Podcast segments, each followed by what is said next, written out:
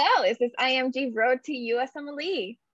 Saludos, saludos. Esperemos que se encuentren súper bien. Como estamos en camino al proceso de aplicación, queremos orientar este video a las personas que se encuentran en este para que se sientan apoyados y sepan los truquitos que deben tomar en cuenta. Por eso tenemos a la doctora Desire Cordero, que acaba de pasar ese proceso y que ya hoy inicia su residencia de medicina interna aquí en los Estados Unidos. Gracias por tenerme aquí en el día de hoy. Un placer para mí. Eh, para nosotros empezar esta entrevista, primero darle las gracias nuevamente y para que usted se introduzca y hable un poco de quién es usted, dónde usted hizo su carrera de medicina, la especialidad, eh, y que nos hable un poquito de quién es Desire, la doctora. Ah, ok. Para empezar, tú me puedes decir tú, porque somos jóvenes toditas, aquí te puedes decir tú muy tranquila. Eh, yo soy Desire Cordero, yo vengo de Santiago, República Dominicana. Eh, me gradué de medicina en Pucamaima en junio del 2017 y pues ahora mismo me encuentro en el Bronx, en la ciudad de Nueva York, o en el estado de Nueva York, en el Bronx, en el Bronx haciendo mi programa de medicina interna. Ok, doctora. Entonces, cuando usted se gradúa o ya en la carrera de medicina o en premédica, ¿dónde usted decide que usted quiere hacer o continuar sus estudios de medicina en el extranjero? Bueno, aproximadamente fue como en el, en el, yo entré al internado en el 2016, fue que hice el internado, y como desde el 2014, por ahí, que mis hermanas vinieron para acá a vivir, eh, pues me gustó el, como el estilo de aquí, siempre me ha llamado la atención. Tuve la oportunidad en el internado de rotar en Nebraska eh, y me encantó la experiencia. Eh, siento que es un, es bien diferente cómo se ejerce la medicina, la, la, diferencia en nuestro país y aquí, y me llamó mucho la atención. Y me decidí pues ya en el internado que dije, no, desde que me gradué yo quiero ponerme a estudiar para hacer mi, mi residencia aquí en los Estados Unidos.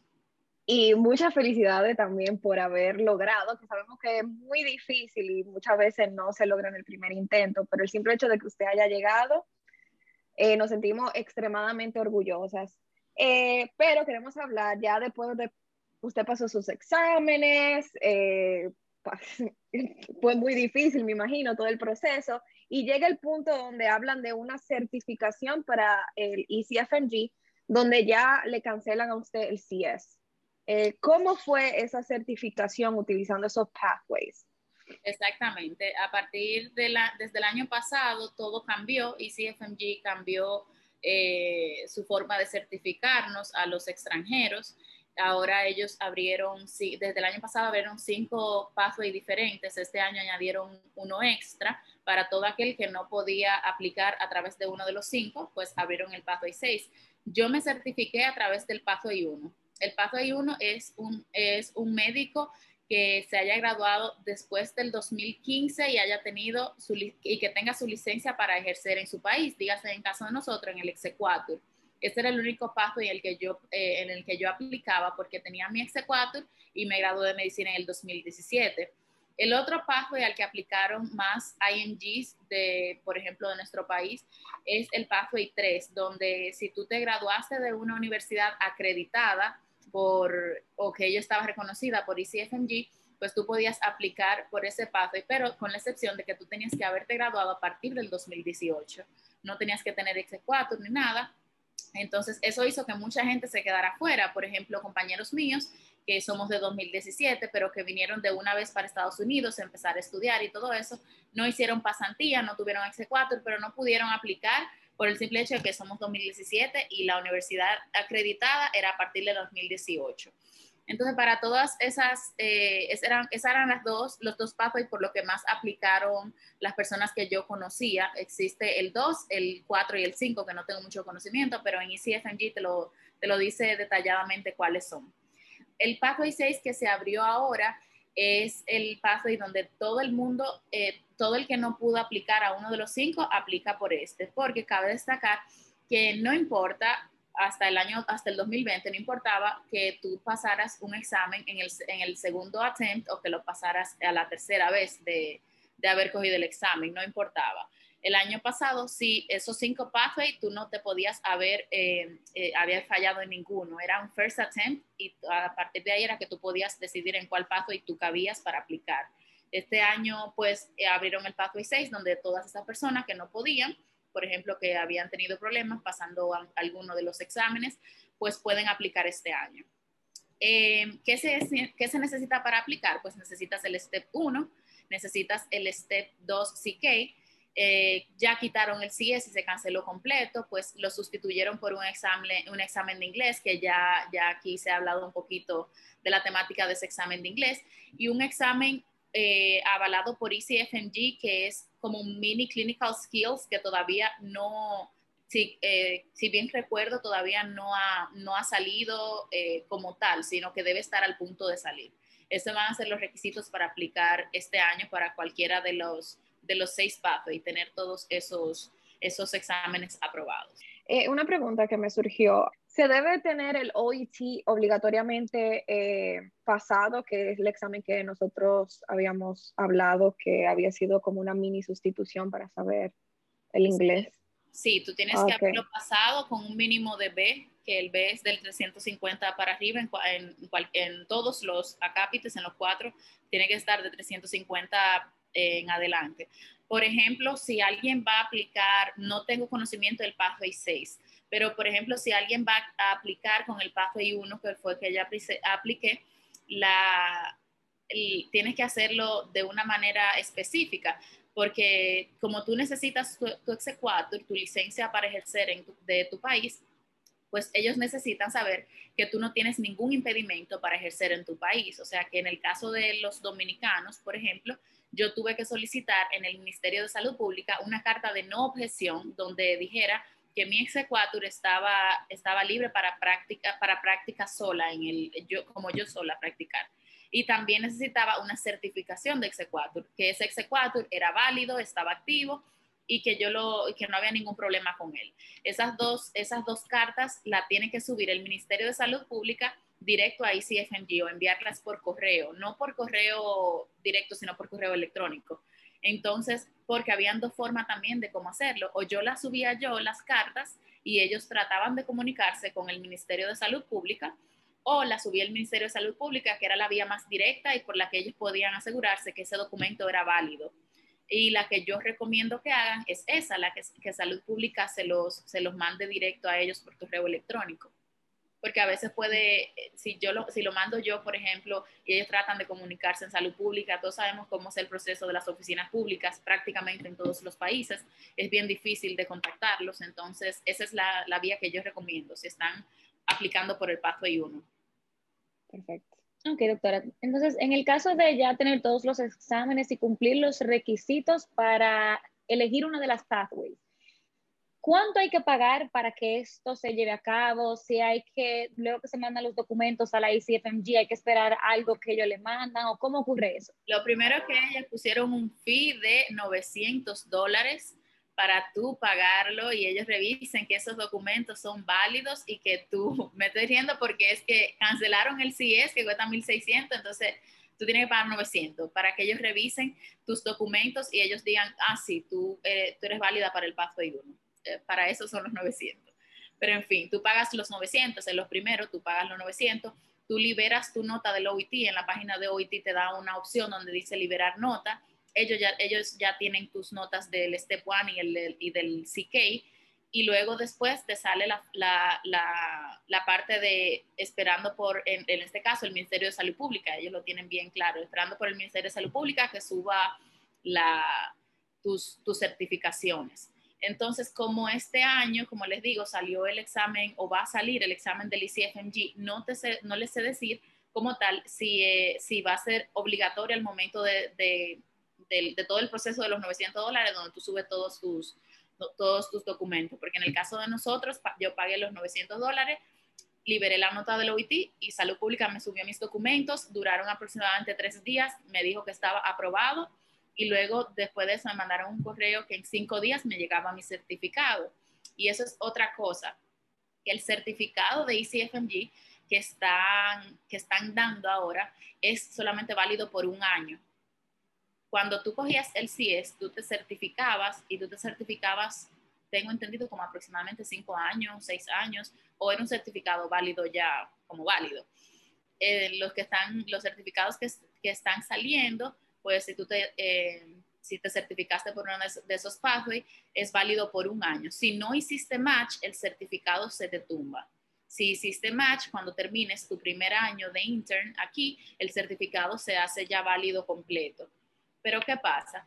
Que este año hubo la, la, disyuntiva porque se quejaron muchos ING de que el certificado era solamente válido por un año, que no era justo y estamos en toda la razón, no era justo. Si yo no pude entrar, pues cómo va a ser que yo voy a tener que pagar otra vez mis 900 dólares para enviar los mismos documentos y me digan lo mismo, certificado por un año. Este año entonces, a principios de año, dijeron que todo el que se certificó por uno de los pathways, el certificado se lo iban a extender hasta el, hasta el 31 de diciembre del 2022. Entonces nos lo extendieron. En el caso mío, como yo entré, cuando termine mi año de, de interna, pues ya mi certificado se hace válido, pero eso fue una, una, ventaja muy grande para todo el que no pudo entrar, no tener que volver a pagar esa, esa cantidad de dinero. Claro, y no, no, no es justo. Entonces, uh, como usted dijo que le llegó, le llegó ya, usted está aprobado, tiene su certificación. Luego de ahí, ¿cuál es el proceso que sigue para los IMDs? Luego de que tú te certificas, no importa, aclarar que no importa más o menos el orden. Tú puedes empezar a aplicar sin tener tu certificado, como lo, yo lo hice, sin yo estar eh, certificada, yo empecé a probar, a, aplicar. Tú incluso puedes aplicar con el Step One pero es una aplicación incompleta y ellos lo van a ver, los hospitales los van a ver, los van a ver que tú estás aplicando solamente con el Step One, puedes aplicar con el CK solamente o puedes aplicar completa. En el caso mío, yo apliqué prácticamente completa, pero sin el certificado, porque no me había salido.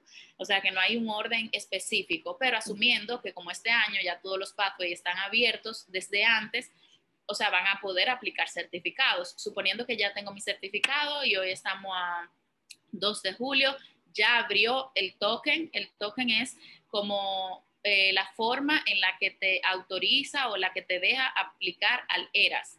El token abrió creo que el 25 de junio o a principio de junio, pero creo como el 25.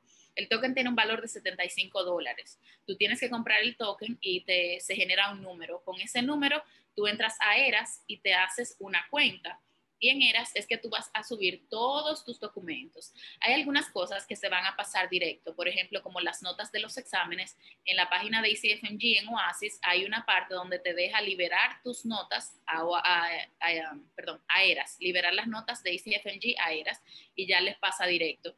Las otras cosas, pues sí, tú las tienes que ir subiendo.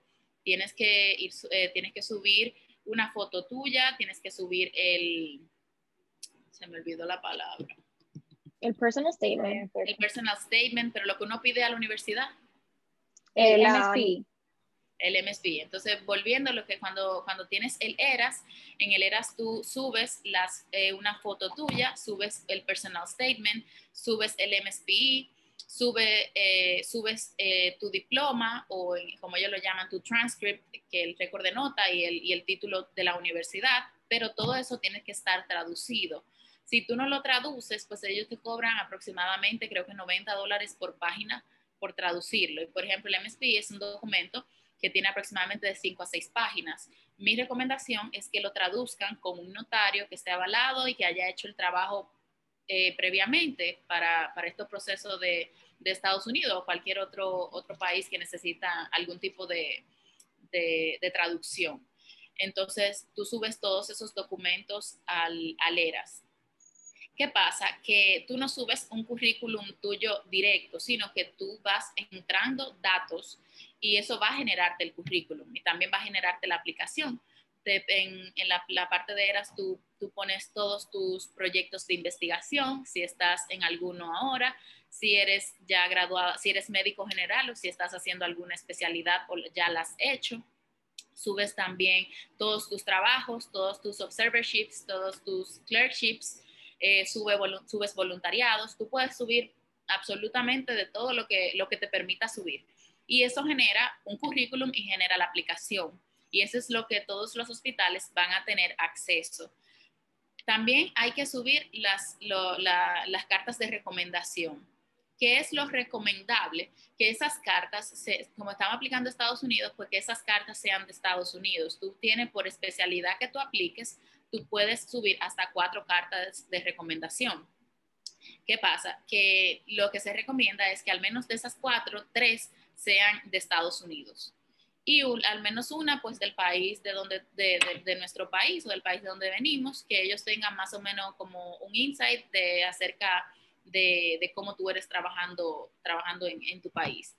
En el caso mío, en medicina interna, se subieron tres cartas de, de, aquí de Estados Unidos y una de República Dominicana, pero no soy yo que la subo. Eso eso lo sube directamente el autor de la carta. Eh, usted habló del MSPE, eh, usted y Tachira. Eh, ¿Nos puede explicar un poquito qué es eso? El MSPE es un documento que la universidad te, te, proporciona, que tú lo solicitas a la universidad donde tú vengas. Ahí tiene que hablar un poquito de todo lo que hiciste en tu carrera, sobre todo también en el internado y si hiciste alguna rotación afiliada con la universidad. Y también debería decir, digo debería porque por lo menos yo vengo de Pucamaima, el documento que da la universidad de nosotros no es tan detallado. Eh, pero técnicamente el MSP debería decir, antes se llamaba Dean Letter, ahora le pusieron ya ahora Dean Letter o MSP, ahora solamente es un MSP. El Dean debería escribirte como es un letter, debería ser algo bien personalizado y decir qué tan bueno tú eres, para no decir qué tan malo, sino qué tan bueno tú eres, qué es responsable, qué tan, cómo tú eras en la carrera de medicina y en el tiempo que estuviste en la universidad. El MSP que, proporciona la Universidad eh, de Pucamaima es bien técnico. Em, ahí dice todo lo que hiciste durante tu carrera de medicina, que no se te, con tu récord de nota diciendo que todas fueron aprobadas o que en algún momento no fue una aprobada de las materias, que hiciste tu internado, dónde lo hiciste, en cuáles hospitales del país, si tuviste la oportunidad de rotar fuera. Es básicamente eso que dice el, el de nuestra universidad, pero para ellos es suficiente, eh, porque eso es lo que ellos quieren saber, que todo lo que tú estás subiendo es correcto y que está, todo está avalado por la universidad y tú no estás subiendo ningún documento falsificado. Perfecto. Entonces, doctora, usted hablaba de las cartas de recomendación. Entonces, estas las debería subir el autor o es cómo se maneja el asunto. Entonces, ¿cómo ocurre este proceso? Eh, cada vez que tú en, la, en una parte de ERAS, donde, donde está la, la LOR, que son las Letter of, Recommendations, eh, hay una parte donde tú tienes que añadir esa carta de recomendación. Por ejemplo, eh, Tashira Grullón es que, Tashira Persia, Tashira Persia es que me va a subir la carta de recomendación. Yo la añado en mi, en mi acápite de, de carta de recomendación, yo añado Tashira Persia, pongo tu título, eh, pongo tu número de teléfono, pongo, creo que el número de teléfono no estoy segura, pero sí el correo electrónico. Ese es lo más importante, el correo electrónico. Y yo la añado. Entonces ahí me aparece que Tashira Persia me va a subir una carta de recomendación. Y yo le doy a una opción donde dice compartir y yo te mando directo ese, ese link donde dice que tú me tienes que subir una carta de recomendación para entonces tú subirme la carta, tú lo abres, se te genera una cuenta de ERAS donde tú tienes que, hacerte usuaria con un username y una contraseña y le das y tú la puedes subir directamente desde tu computadora. Entonces, hay un detalle que cuando tú, tú tienes que en esa parte, como son los mismos doctores que te suben la carta de recomendación, tú no sabes lo que ellos te han escrito porque tú amablemente le pides que, te, que se te puedan hacer una carta de recomendación para tu aplicación a los Estados Unidos.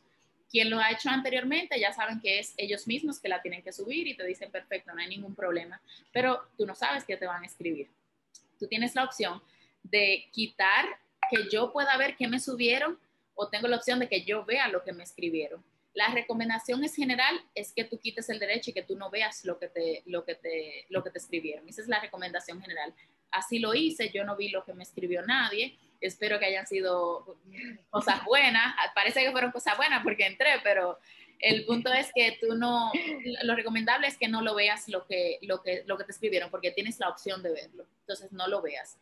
Ese es la, como el punto. Entiendo, entiendo. Entonces, doctora, ya que hizo todo el proceso, pasó eras, la aplicación se generó, se le mandó a los hospitales. A la hora de usted elegir un hospital para aplicar, ¿qué usted tomó en cuenta?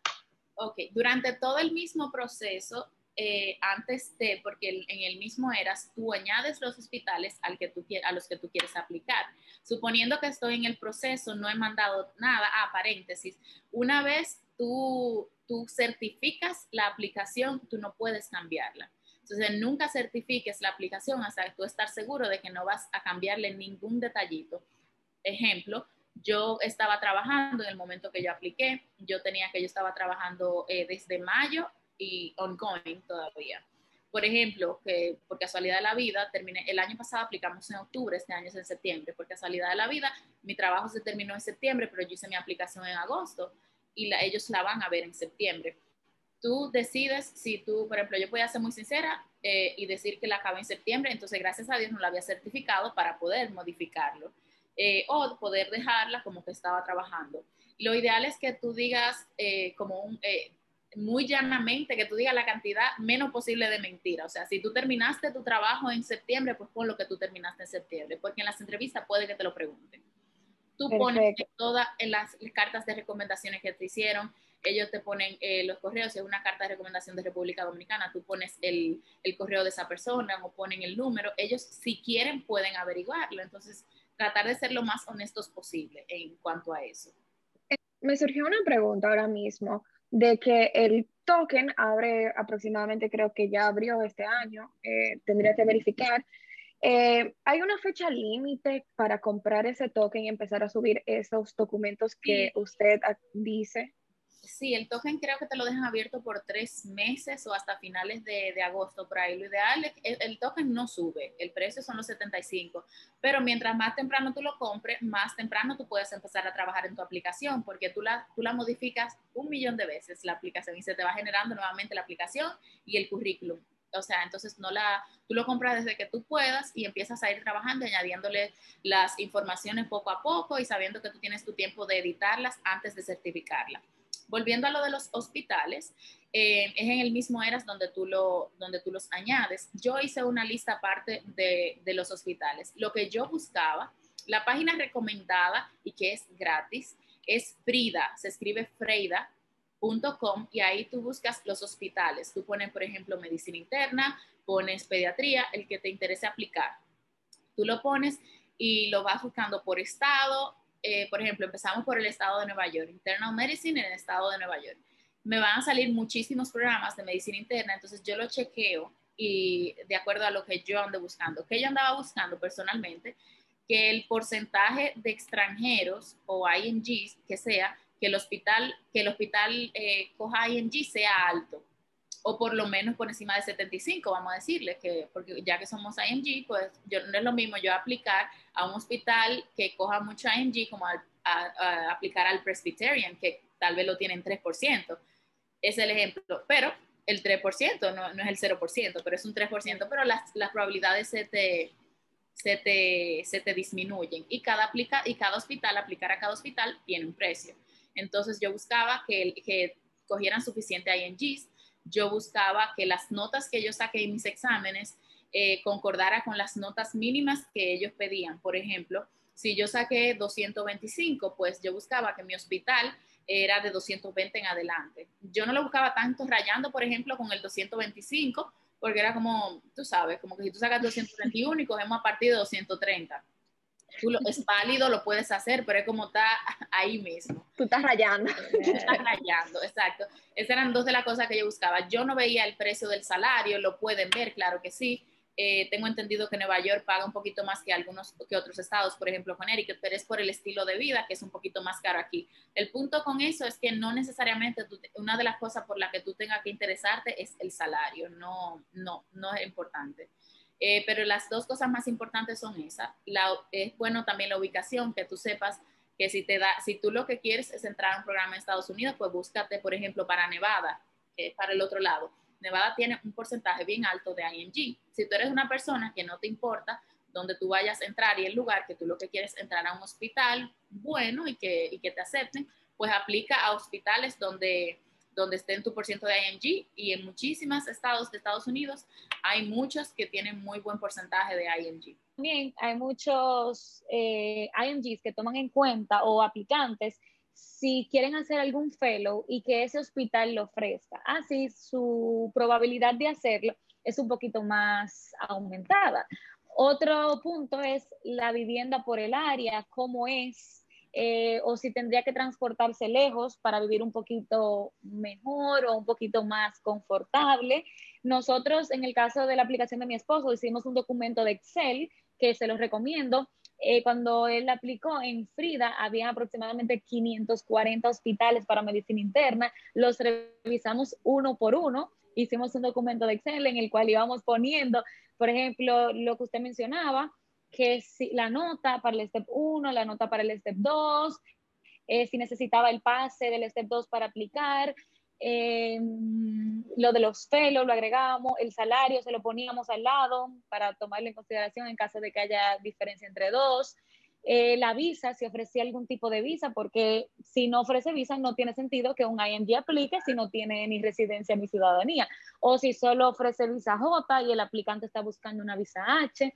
O sea, eso sí se lo recomiendo que como se dice, que lo hagan con tiempo en la aplicación, pero que desglosen bien no que lo busquen todos, porque quizás los 540 es una exageración y lo acepto, pero eh, sí que busquen, como usted dice, los que están orientados a más IMGs, que hay muchos documentos. Entonces, una preguntita en cuanto a eso. ¿A cuántos hospitales usted recomienda que aplique un IMG? Eh, se dice que aproximadamente por cada, por cada 10 aplicaciones, por cada 10 hospitales que tú apliques, tú probablemente vayas a conseguir una entrevista. Eh, eso es como que verdad, a mí me pasó y puede ser mentira porque todo depende de tus contactos y las relaciones. Es muy importante tú tener contactos, no es que tú seas amiga del, del director del programa, eso no es contacto. El contacto sea que tú conozcas a alguien en ese hospital por ejemplo, tú vas a aplicar este año y yo estoy ahí, pues tú me dices, mira, decir, yo voy a aplicar, ¿tú crees que tú puedas ayudarme a conseguir una entrevista? Eso es un contacto donde yo puedo y me, acerco al coordinador y le digo, tengo una amiga que para que revisemos aplicación, a ver si se le puede dar, ayudar con esta entrevista. Em, eso es... eso influye mucho en cuanto a la cantidad de entrevistas que tú vas a, a, tener de acuerdo a los hospitales que tú, que tú aplicaste, pero en general esa es la regla, que por cada 10 que tú apliques, como nosotros como extranjeros, aproximadamente una entrevista vamos a tener. En el caso mío se dio, eh, fue así, yo tuve esa, eh, como por cada 10 o 11 tuve una entrevista. Se recomienda en general, hay muchas personas súper exageradas eh, y aplican a, no, no, probablemente, no lo, tal vez tu esposo aplicó también a muchísimas, pero por ejemplo hay personas que yo conozco que aplican a más de 300 hospitales. No, no, no, nunca tanto. Ok, a ese nivel de exageración yo le, le, digo, porque cada hospital cuesta 28 dólares aplicar, de 0 a 10 hospitales, 28 dólares, de, de, 10, de 11 a 20, un poquito más, y mientras más tú vas aplicando, más, o al revés, o va bajando, no me acuerdo, pero la que tiene que el, el, precio cambia de acuerdo a, a, cada 10 hospitales que tú, que tú apliques. 300 es una exageración, una exageración muy grande yo apliqué aproximadamente como a 152 programas. Eh, y yo entiendo que, el, eh, porque yo apliqué a dos, a dos especialidades, yo apliqué a medicina interna y apliqué a pediatría. Esa es otra cosa que tú tienes que tener en cuenta. Si tú vas a aplicar a dos especialidades, pues tú tienes que tener lo mismo para esas dos especialidades, porque si no, una va a ir como un poquito más de ventaja que otra. Si yo tengo cuatro cartas de recomendación de medicina interna, pues yo debería tener cuatro o al menos tres de pediatría si tengo cinco rotaciones de medicina interna, pues yo tengo que tener algo de pediatría, porque entonces, ¿para qué tú estás aplicando si no tienes absolutamente nada que diga, ah, esta muchacha quiere pediatría, o este doctor quiere pediatría, o esta doctora quiere medicina interna? Tienes que avalar tu, tu aplicación. Por eso es bueno siempre que alguien eh, un poquito que ya haya pasado por donde tú estás pasando en el momento, tengas un poquito de orientación, o por ejemplo, estos videos son de muy buena, eh, muy buena información donde tú te nutres y puedes saber un poquito, porque por ejemplo hay alguien que no sabe que aplicar a dos especialidades, si tú no le llevas todo lo que se supone que el director o el coordinador o quien revise tu aplicación está buscando en un aplicante, pues no tiene ningún sentido. Tú estarías botando tu dinero aplicando a todos esos programas cuando tú no, tú no vas con una aplicación interesante para ellos. Y, gracias que usted clarifique eso, porque nosotros también venimos de la idea de que en nuestro propio país nada más se puede elegir una sola especialidad. En dado caso de que usted esté interesado en una u otra como usted, se puede aplicar. Por ejemplo, al principio, cuando yo decidí hacer esto, eh, más ciega yo no podía estar. Yo no sabía nada de nada. Yo pensaba que tú elegías una especialidad y con esa tú te ibas. y también clarificar que los personal statements, tengo entendido que también se modifican. Sí, por, eh, por especialidad, porque tú tienes que decir, en tu personal statement, tú tienes que tratar de, en palabras llanas, de comértela lo más que tú quieras, que esa gente lo lea y dice, wow, esta doctora quiere venir para este hospital, aunque tú no le estés poniendo el nombre del hospital. Eh, eh, cada, cada programa tiene su personal statement. Si yo apliqué a pediatría, a medicina interna, yo tenía dos personal statements. Tener muchísimo cuidado a quien tú se lo mandas, porque en ERAS tú tienes la, la opción, elijo personal statement de pediatría, yo le puse el nombre perfecto, personal statement de pediatría, para que yo lo pudiera liberar a los programas de pediatría. Porque tú te imaginas que yo hubiera liberado de medicina interna para pediatría. ¿Te entiendes? Y eso es lo que ellos van a ver. Hay que tener muchísimo, eh, muchísimo detalle y cuidado con eso. Por eso te digo, nunca certifiques tu, tu, aplicación de ERAS hasta que tú estés 100% segura que así es que tú quieres que la mande, porque errores tú vas a encontrar un millón desde la, de la primera vez que tú empiezas y vas modificando y modificando. Tú necesitas, eh, tú dijiste, los dos personal statements para los dos eh, programas. ¿Qué usted sintió que la, la destacó para ser seleccionada eh, para una entrevista? ¿O cómo usted cree que ocurre ese proceso? ¿Qué hace que una persona sea seleccionada? Sabemos que usted no es un program director, quizás en el futuro lo sea, pero usted pasó por ese proceso y más o menos conoce a personas y, y su propia experiencia. Yo me entrevisté en un hospital donde el director del programa nos dijo más o menos cómo funcionaba. Él dijo, si ustedes están aquí, considérense dichosos, considérense lucky que ustedes están aquí, porque quiere decir que de alguna manera u otra son buenos. No estoy diciendo que yo soy excelente ni, soy, ni que soy lo otro, pero eso dijo el, de ese, ese director del programa. Ese, ese hospital, por ejemplo, vamos a suponer, yo soy un hospital y recibo 3.000 aplicaciones. Se pasan por un sistema donde, esa, donde esas aplicaciones, eh, un colador, vamos a decirle, que tal vez no lo sé cómo lo cuelan, por nota, por lo que, probablemente por nota, es lo más seguro. Lo cuelan ahí, de esos 2.000 pasa a 600. De esos 600, los mismos quien sea, el director del programa, el coordinador o los Associate Program Directors, empiezan a leer aplicaciones una por una eh, para poder seleccionarte a la, a la, especialidad.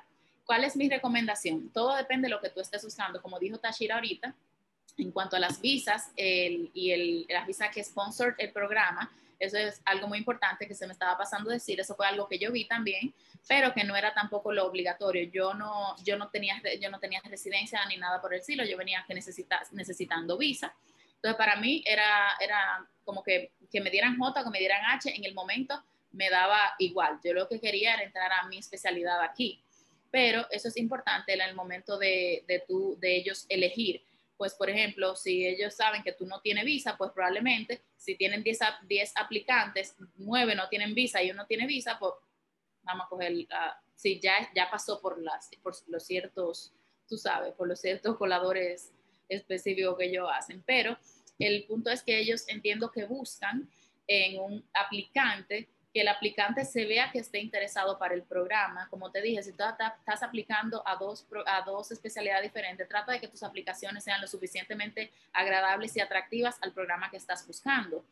Ellos, eh, todo depende del hospital que tú estés aplicando. Ese es un hospital universitario, que es mucho más académico que un hospital eh, eh, comunitario o un comunitario asociado a universidad. Son tres diferentes, comunitario solamente, un comunitario asociado o afiliado a una universidad y un programa universitario. Los programas universitarios de por sí, la mayoría son súper académicos. Súper académicos me refiero que tú vas a tener muchas más clases, vas a tener muchas muchas clases de investigación donde research va a ser algo, eh, tú sabes, que va a estar adelante, adelante en esos programas eh, universitarios. Entonces, esas son cosas que ellos buscan, eh, que, tu, que tu perfil le diga, ah, mira, esta persona puede, puede venir, yo, podemos darle la entrevista a esta persona. Si eso es alguien que tú no, si es un hospital donde yo no tengo absolutamente a nadie eh, que tú conozcas, como te dije, porque yo puedo sentarme y revisar la aplicación de una compañera mía y ellos deciden si se la da o no, con eso en la cabeza de que, ah, pero es, esa persona me la recomendó deciré, o sea, vamos a tener un chima en cuenta sea, son cosas que influyen mucho para que un hospital te dé, te dé tu entrevista. No sé si me di a, entender bien. Sí, sí, sí, sí, perfecto. Entonces, aparte de que la pandemia quitó el CIES, hubo un problema con el OIT, etcétera, etcétera. Las entrevistas pasaron a ser de presencial a virtual. ¿Cómo fue ese proceso? Y según he escuchado en años anteriores que fue presencial, si le vio alguna ventaja o desventaja.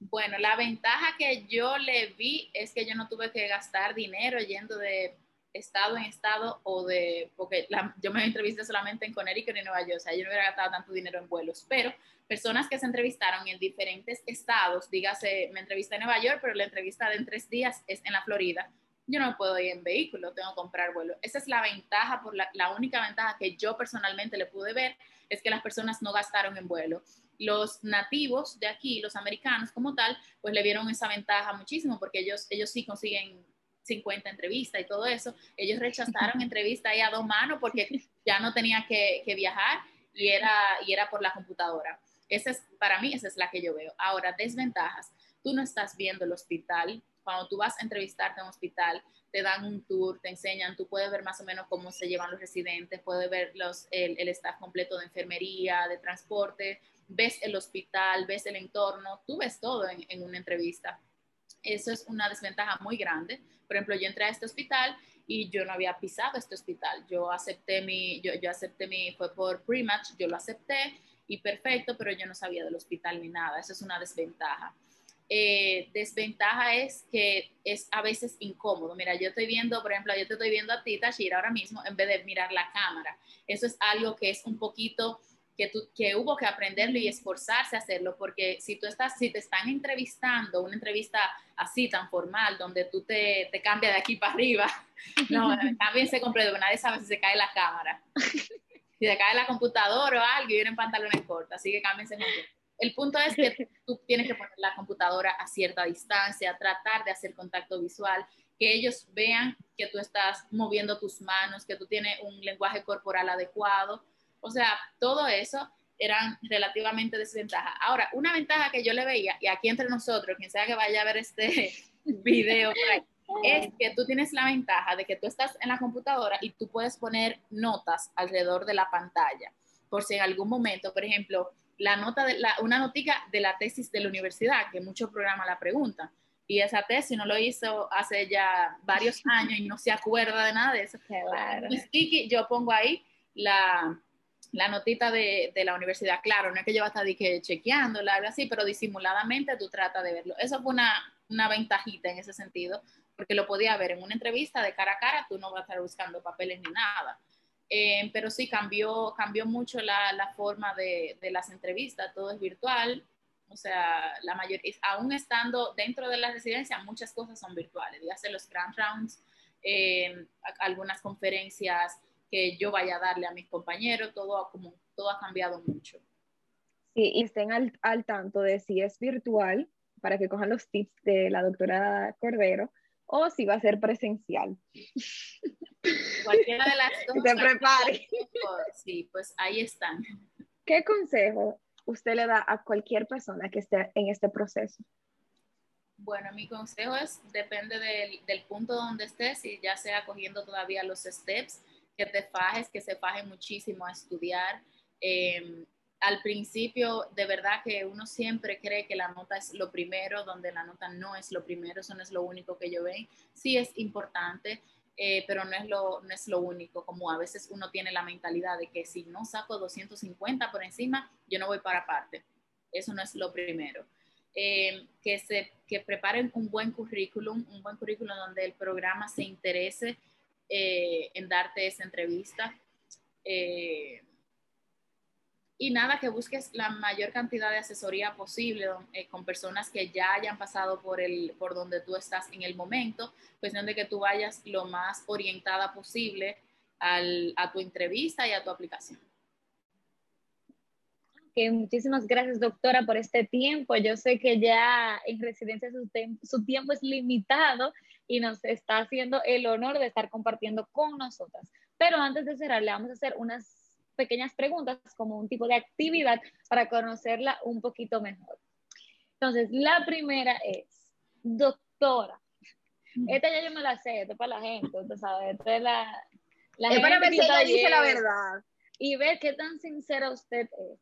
¿Qué usted prefiere? ¿Café o té? Café.